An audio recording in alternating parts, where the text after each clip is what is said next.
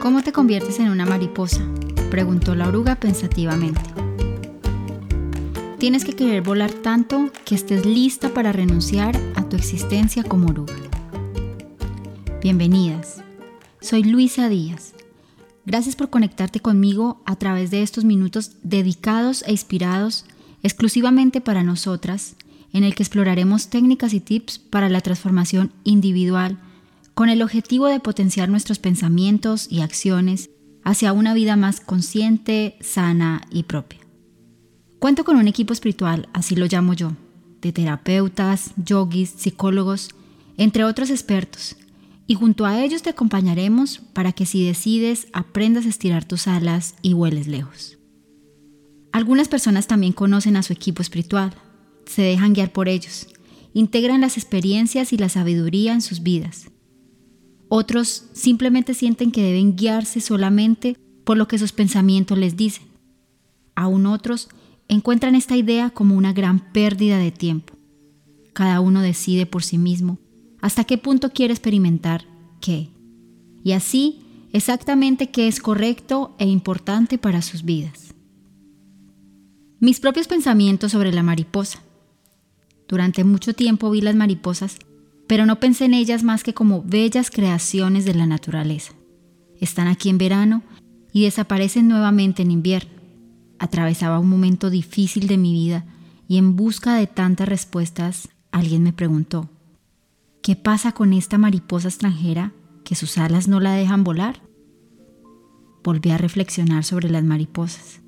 Me di cuenta de la similitud fuerte y transformadora que la vida de una mariposa tiene en las nuestras. Cuando lo miro con estos ojos, de repente analizo cuánto podemos aprender de las mariposas.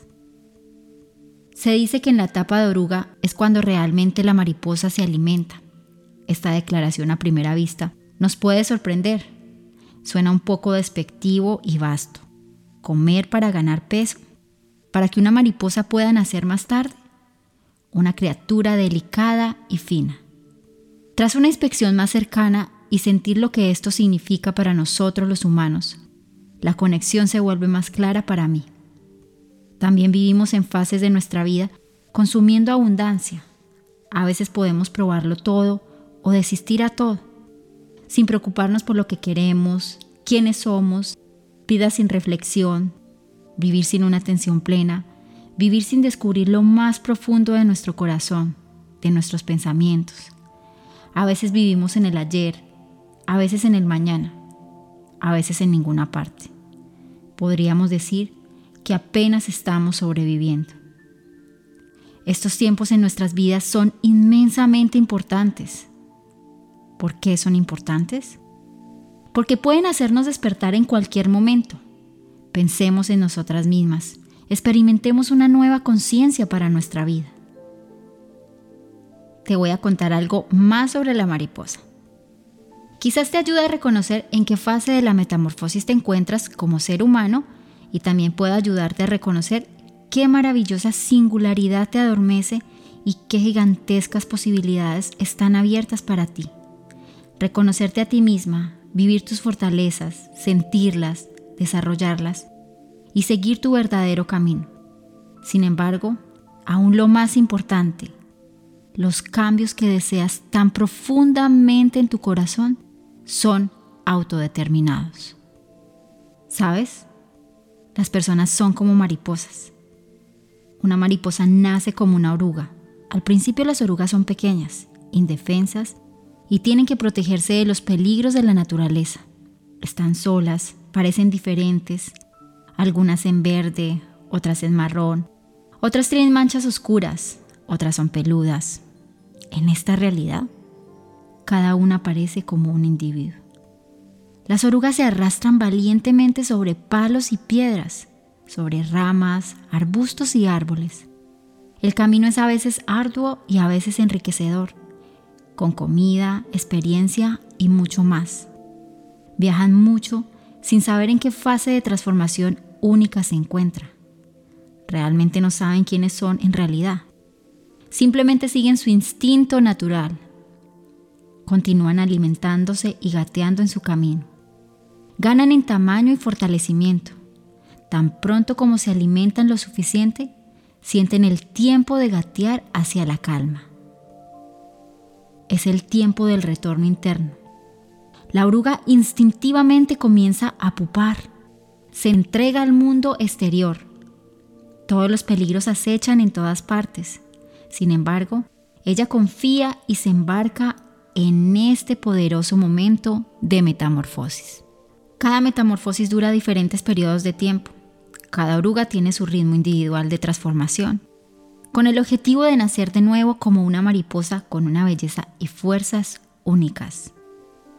Después de la metamorfosis, la oruga lucha contra su propio capullo, muerde y se libera en su ritmo individual desde la estrechez del capullo hacia la nueva libertad. Se sienta en el árbol y ve por primera vez quién es realmente una mariposa. Ella ve los nuevos colores hermosos en su vestido de ala, rojo, azul, amarillo, verde, naranja, puntos, líneas, belleza ilimitada. Llena de nueva energía, comienza a volar por primera vez y se da cuenta de que nació como una oruga para volar como una mariposa. Lo primero que hace es volar alrededor de los árboles, mirando todo desde arriba. Ella siente esta libertad infinita y baila alegremente hacia el sol.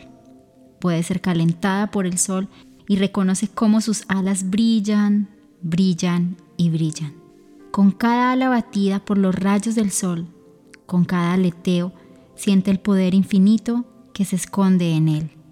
La mariposa se da cuenta de que toda la fase de su transformación fue importante para brillar en lo que realmente es belleza, singularidad y libertad. Conocerse a sí misma y vivir esta singularidad.